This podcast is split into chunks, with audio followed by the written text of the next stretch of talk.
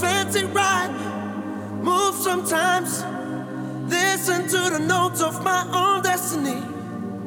Let the west wind blow, cause I can face it.